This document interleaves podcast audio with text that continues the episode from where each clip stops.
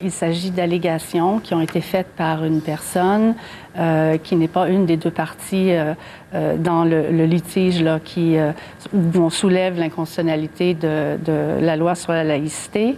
Il s'agit donc d'allégations qui ont été faites basées sur des perceptions. C'est vraisemblablement une déclaration non assermentée. Je n'ai pas vu une copie de la plainte. C'est des des commentaires, en fait, le contenu de sa plainte qui aurait été transmis ou mis sur sa page Facebook, des allégations qui sont de l'ordre du oui-dire. Et la demande de récusation qui a été faite, donc la plainte est basée sur une allégation de partialité de la part de la juge en chef, alors que pour déposer une plainte devant le Conseil de la magistrature, il faut faire des allégations d'inconduite.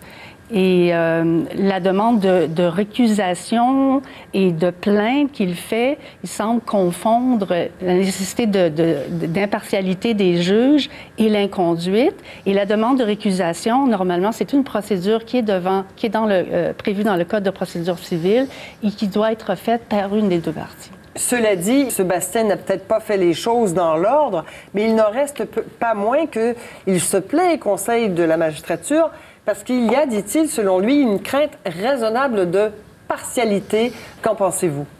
Ben, je dois dire d'abord que je suis très heureux que Mme Valois ait fait la, distinction entre la plainte euh, et la récusation.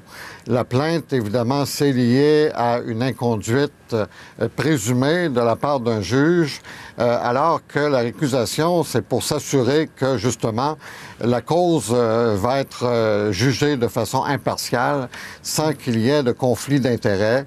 Euh, et sans que le juge ne soit mal à l'aise de traiter le dossier.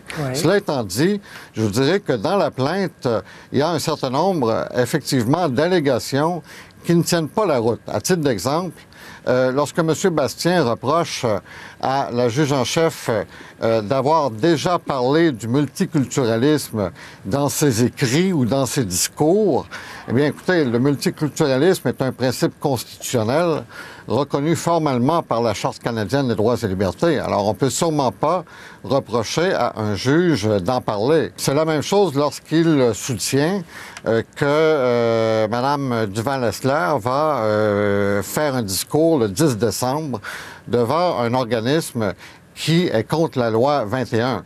Ben, je vous dirais que le discours de Mme Duval-Essler va justement porter sur euh, euh, les conflits d'intérêts, l'absence de conflits d'intérêts euh, devant la Cour d'appel du Québec. Alors, ça va être un discours qui va sans doute être très, très neutre. Cependant, je dois dire que ce qui me trouble un peu ou ce qui m'interpelle, c'est l'audience qui a été tenue le 26 novembre dernier, mhm. À l'occasion de laquelle la juge en chef a tenu des propos qui peuvent, en tout cas, susciter beaucoup d'interrogations. À, titre d'exemple, elle parle des allergies visuelles. Vous savez, dans un dossier comme celui-ci, les juges de la Cour d'appel ont à pondérer ou à balancer deux principes euh, fondamentaux. Le premier, c'est l'intérêt public, et puis le second, c'est les droits individuels. Dans le cas qui nous occupe, le droit d'une personne euh, voilée d'enseigner.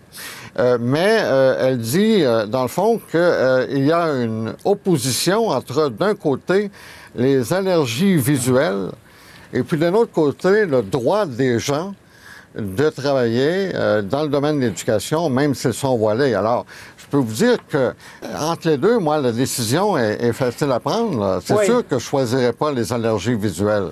C'est bien évident. Oui.